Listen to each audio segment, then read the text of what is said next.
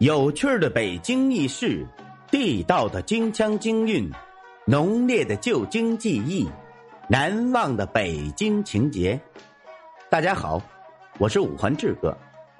今儿咱们来聊聊钟鼓楼是如何上演暮鼓晨钟报时的。说起“暮鼓晨钟”这个词儿，很多人都明白它字面上的含义。是指佛寺当中早晚报时的钟鼓，它的寓意是什么呢？是使人景物的言语，也形容时光的推移。然而，您知道暮鼓晨钟与北京城的钟楼、鼓楼有很大的关系吗？您了解北京钟楼、鼓楼在古代是如何上演？暮鼓晨钟报时的吗？今儿我跟您聊聊。提起暮鼓晨钟，咱们不得不提钟楼和鼓楼。钟楼和鼓楼是北京古代的报时中心，位于北京中轴线的北部终点，是一前一后两座高耸的建筑物。钟楼、鼓楼。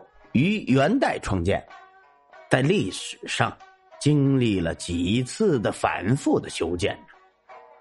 钟楼楼通高四十七点九米，楼上悬挂着一口铸有永乐年月吉日志印记的特大铜钟。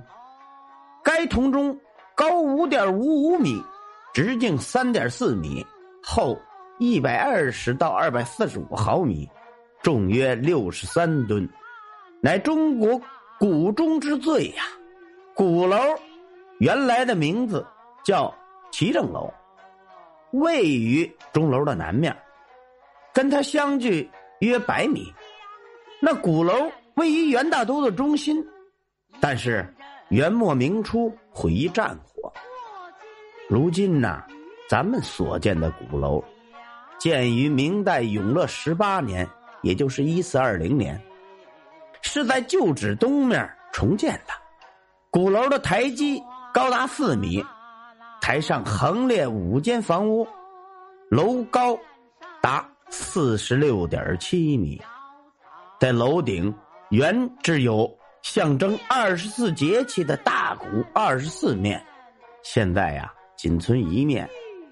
鼓高二点二米，直径一点四米，上面有刀痕一处，是八国联军用刺刀刺破的。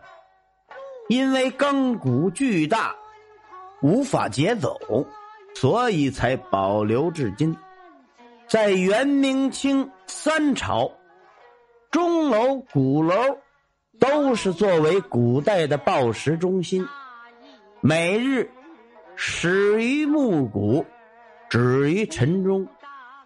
文武百官上朝，以及老百姓的生息劳作，都是以此为度的。具体来说，那钟楼和鼓楼是如何报时的呢？这个呀，要从中国古代计时的方式说起了。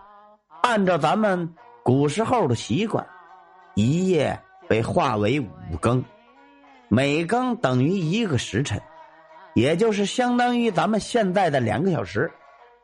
十九时称为定更，又称起更；二十一时称为二更；二十三时称为三更。我们老百姓常说的“三更半夜”的，指的就是这个时辰。实际还有一个叫法叫三更半夜，一时被称为四更，三时被称为五更，五时称为亮更，也就是天亮了的意思。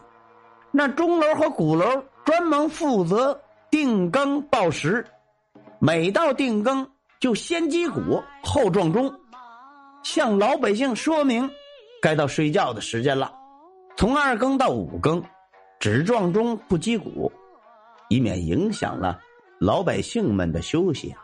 到了亮更，则是先击鼓后撞钟，告诉老百姓们天亮了，该起床了。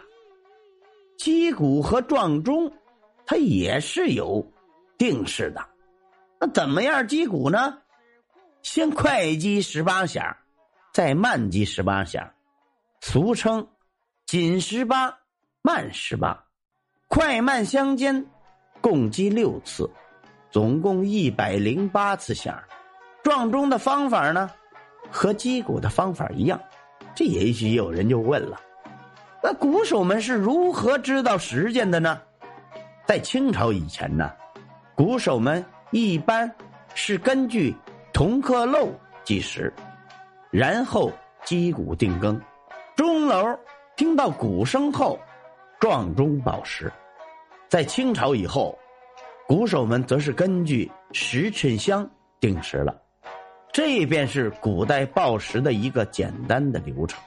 鼓楼击鼓定更，钟楼撞钟报时。在没有钟表计时的古代，钟鼓声对老北京人的起居劳作起着相当重要的作用啊。因此来讲，人们常说暮鼓晨钟啊。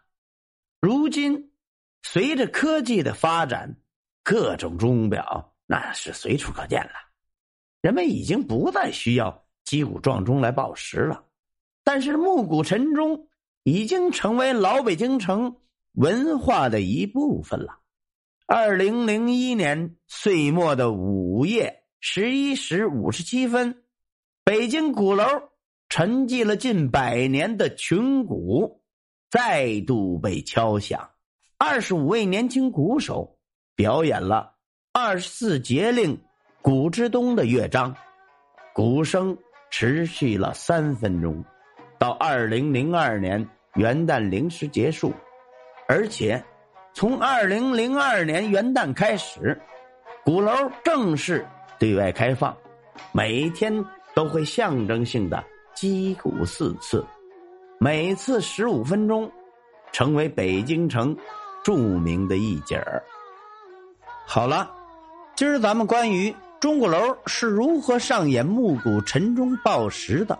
咱们就聊到这儿。如果您喜欢这个节目，欢迎您订阅、转发、评论、赞助，您的支持就是我前进的动力。咱们下期再见。